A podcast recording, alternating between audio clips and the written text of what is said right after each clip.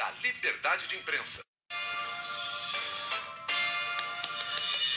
O presidente Jair Bolsonaro propôs zerar o ICMS sobre os combustíveis e ressarcir os estados. A intenção é reduzir o preço da gasolina, do etanol, do diesel e do gás de cozinha para o consumidor em ano de eleição. Se for aceita, a iniciativa deve ficar em vigor até o dia 31 de dezembro e provocar um impacto de 25 a 50 bilhões de reais aos cofres da União. Bolsonaro disse que espera a adesão dos estados.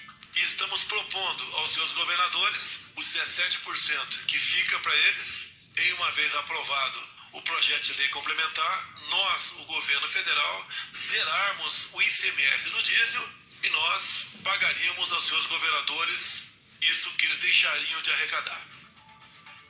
A ideia é aprovar, primeiramente, o projeto de lei que tramita no Congresso e determina teto de 17% para o ICMS sobre combustíveis e energia. Na sequência, os parlamentares aprovariam uma proposta de emenda à Constituição para compensar os governadores. O texto deve ser enviado ao Congresso ainda nesta semana. Em entrevista à CBN, o economista e professor da Fundação Getúlio Vargas, Marcelo Kifuri Moinhos, destacou os pontos negativos da proposta. Primeiro que é, no, no ambiente que a gente está de tentar deixar as economias é, mais menos poluentes, você vai dar subsídio para combustível fóssil, né, que, que, que é um, um, dos mais poluentes. Segundo, é altamente eleitoral, é para baixar o preço da gasolina e para aumentar a aprovação do, do presidente. E terceiro, você está subsidiando gente que não precisa tanto de subsídio, né? Quem geralmente quem, quem anda de carro de, de gasolina é poder aquisitivo alto. Né? O secretário da Fazenda do Estado de São Paulo, Felipe Salto, afirmou que o projeto não acaba com a perda de arrecadação dos estados, estimada em mais de 80 bilhões de reais.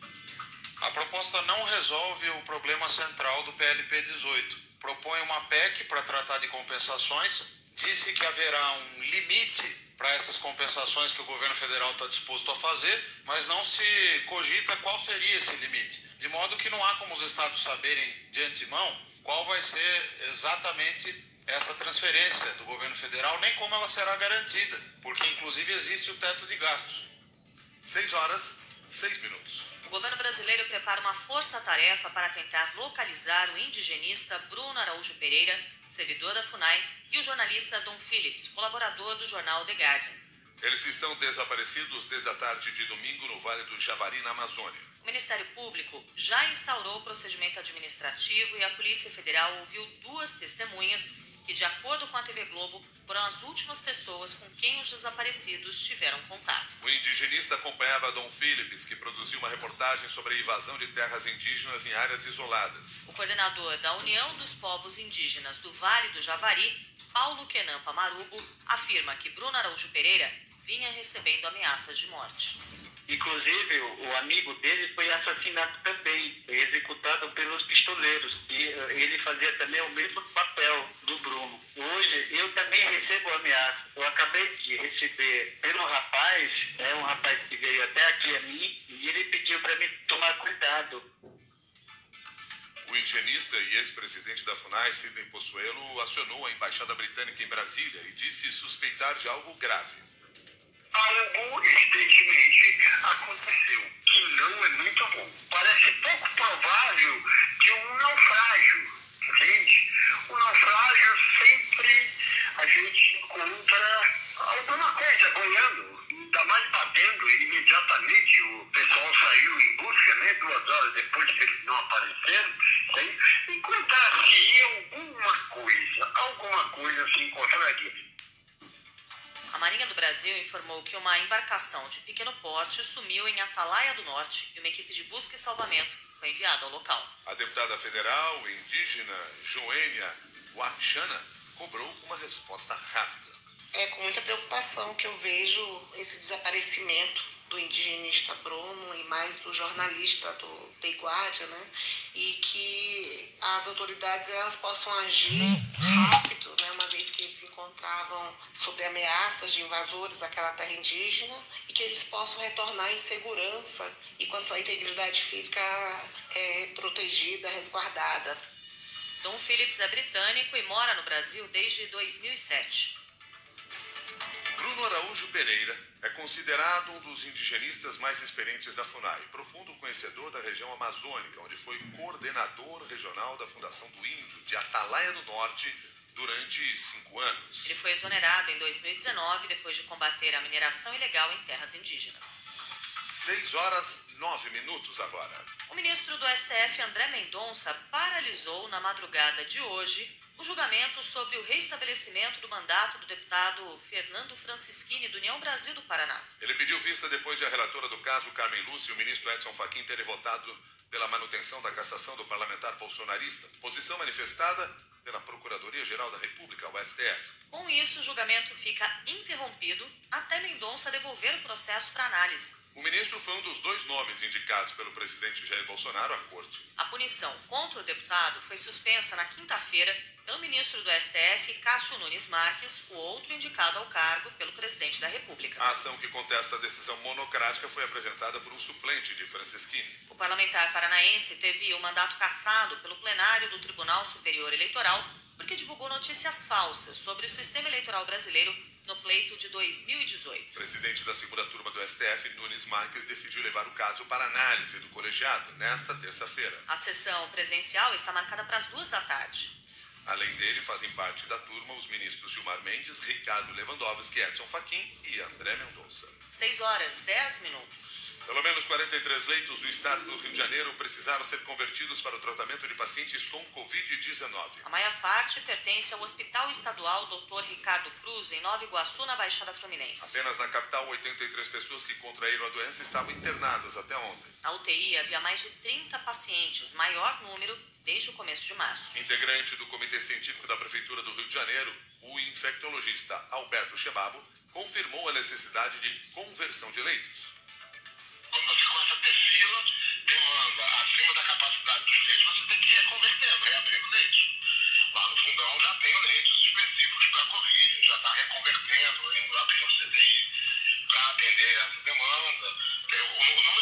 Mesmo, ou seja, eu só tive que separar para poder internar pacientes com Covid nesses leitos separados do, resto. Mesmo com a tendência de aumento nos índices da pandemia, Prefeitura e Estado descartam a adoção de medidas restritivas. Especialistas como a pesquisadora em saúde pública da Universidade Federal do Rio de Janeiro, Cristina Barros, vão na direção contrária e recomendam iniciativas como o uso de máscaras em locais fechados. É importantíssimo que, mesmo que elas não estejam como uma obrigação, sejam um cuidado. Se a gente continuar com o aumento do número de casos, não conseguir avançar com reforço, não avançar com a vacina de crianças, nós poderemos precisar da obrigatoriedade novamente. O índice de testes de Covid-19 com resultado positivo subiu de 5% para 21% na cidade do Rio de Janeiro em maio. No estado do Rio, a taxa está em 18%. Para atender a alta demanda por exames, a Prefeitura reforçou a estrutura de testagem em dois centros de saúde e em uma clínica da família. 6 horas 12 minutos. As doações de órgãos e a realização de transplantes caíram no Brasil entre janeiro e março pelo segundo ano seguido. A situação não mudou, nem mesmo com a redução dos impactos causados pela pandemia de coronavírus. A taxa de doadores recuou 8,6% no primeiro trimestre e todos os tipos de transplantes tiveram queda. As cirurgias de pâncreas foram as mais prejudicadas, com redução de 37,5%. A vice-presidente da Associação Brasileira de Transplantes de Órgãos, Luciana Haddad, destacou fatores que agravam a conjuntura. Nós tivemos uma queda observada após o início da pandemia, então a partir de 2019, principalmente em relação ao número insuficiente de doadores, ainda uma excessiva recusa familiar, em torno de 42%, e ainda várias disparidades em relação aos estados e regiões brasileiras. Então, os dados do primeiro trimestre desse ano são bastante preocupantes, porque todos os órgãos sofreram ainda uma queda progressiva de número absoluto de transplantes e também por milhão de habitantes. Diante da baixa quantidade de doação de órgãos, a lista de espera continua cheia. As pessoas que sofrem de problemas renais estão entre as mais afetadas. Mais de 28 mil aguardam o rim. Você está acompanhando os destaques desta terça-feira do Jornal da CBN. A semana será decisiva para a definição dos rumos do PSDB na disputa presidencial. Os tucanos querem o apoio do MDB em Mato Grosso do Sul, Pernambuco e Rio Grande do Sul para embarcarem na pré-candidatura da senadora Simone Tebet ao Palácio do Planalto. Uma reunião entre os dois partidos está marcada para amanhã. O presidente do MDB, Baleia Rossi, afirmou à CBN que as conversas estão adiantadas em um dos estados. Estamos trabalhando lá no Rio Grande do Sul, principalmente, para a gente avançar na aliança lá no, no estado, que é o principal fator aí para a gente poder consolidar essa aliança. Agora, o MDB do Rio Grande do Sul, forte, ele é muito tradicional, é o maior partido do estado. O Leite tem uma relação muito boa com o MDB de lá. Uh, eu acho que o diálogo está absolutamente aberto e a construção é favorável. Agora, não é algo que se pode definir da noite para o dia. Mas nós estamos trabalhando nesse sentido. Acho que todas as lideranças do partido estão muito é, dispostos a fazer esse movimento.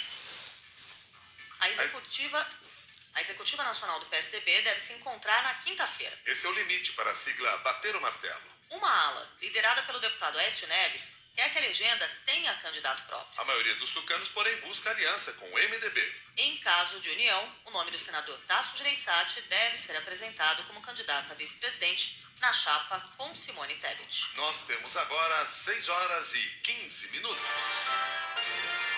O presidente Volodymyr Zelensky afirmou que o exército russo tem superado as tropas de Kiev no leste da Ucrânia. Ele disse que os soldados ucranianos perderam parte da vantagem obtida nos últimos dias. De acordo com Zelensky, a região de Donbass ainda é o principal alvo dos bombardeios. A guerra chegou hoje a 104 dias.